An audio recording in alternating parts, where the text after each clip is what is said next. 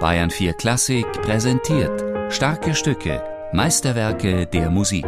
Immer samstags um 17 Uhr in Bayern 4 Klassik.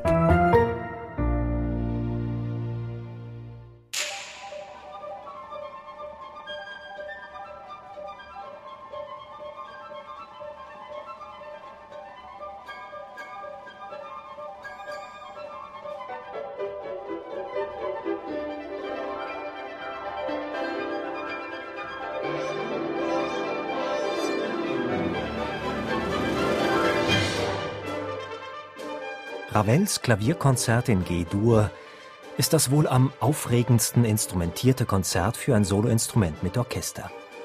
Wie es schon beginnt, mit einem Peitschenknall, der den Hörer unvermittelt in eine Zirkusmanege versetzt.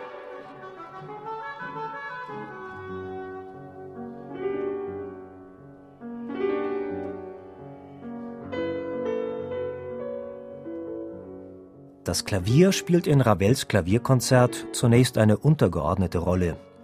Der Pianist Oliver Trindl findet diese fast kammermusikalische Gleichberechtigung des Soloinstruments gerade reizvoll. Man spielt am Anfang wirklich nur mit, man ist ein Teil des Ganzen, man übernimmt äh, genau eine Funktion wie die Geigen, eben die Harmonien festzulegen.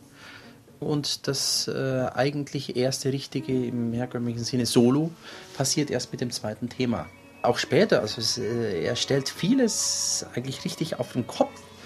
Zum Beispiel leitet das Orchester über in eine Kadenz. Die wird aber kurioserweise, also mir fällt jetzt in der Literatur auf Anhieb kein weiteres Beispiel ein, die wird von der Harfe gespielt. Das muss man sich mal vorstellen, dass in einem sogenannten Konzert für Klavier und Orchester die Harfe eine Kadenz spielt. Aber umso schöner. So schön kann man das auf dem Klavier nie spielen, wie das in der Harfe klingt, äh, begleitet durch drei Solo-Celli. Das ist schon eine ganz tolle Sache. Mit etwa 20 Minuten Länge ist das Klavierkonzert von Ravel kein bombastisches Stück, mit dem ein Pianist brillieren kann. Es soll leicht klingen, heiter, klassisch unterhaltsam im besten Sinne. Leicht zu spielen ist es deshalb noch lange nicht, weder für den Pianisten noch für das schlank besetzte Orchester, das vor allem für die Bläser einiges an Herausforderung bietet. Wenn man jetzt ein Primadonnen-Feeling hat, dann klammere man sich besser an ein Konzert von Chopin oder von, von Tchaikovsky. Da kann man sicher auch einen durchschlagenderen Erfolg sich eben versprechen. Das Werk ist sehr kurz.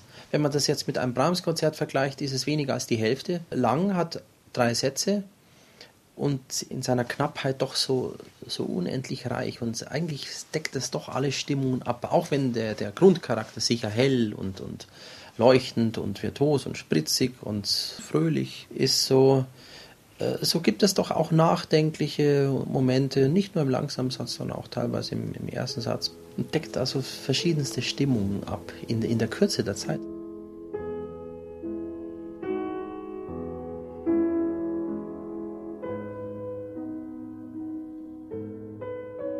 Der zweite, der langsame Satz des Klavierkonzerts wird oft als eines der schönsten Lieder ohne Worte der Musikgeschichte bezeichnet.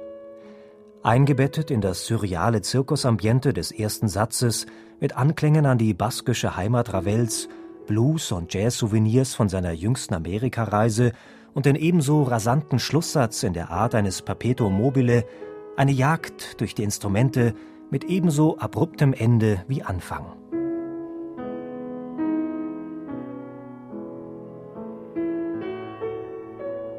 Dieser langsame Satz ist einfach ein Traum. Und ich finde auch, dass in der Ravelschen Musik das nicht allzu häufig vorkommt, solche Gefühlsströmungen, wie das eigentlich unendlich geht. Diese unendliche Melodie, die eigentlich von Anfang bis Schluss sozusagen ohne Atem auskommt, geht durch verschiedene Instrumente und beginnt im Klavier und kommt nachher unglaublich mit Klavierumspielungen im Englischhorn. Vielleicht sogar das längste Englischhorn-Solo, was es gibt.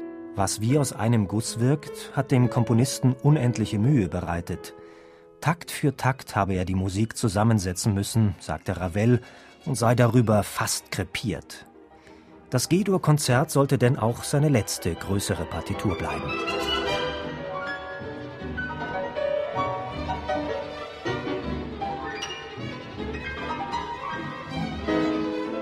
Es gibt wenig, was so unendlich farbenreich und gekonnt und einfach perfekt und bewundernswert instrumentiert ist wie das Ravensche Guido-Konzert.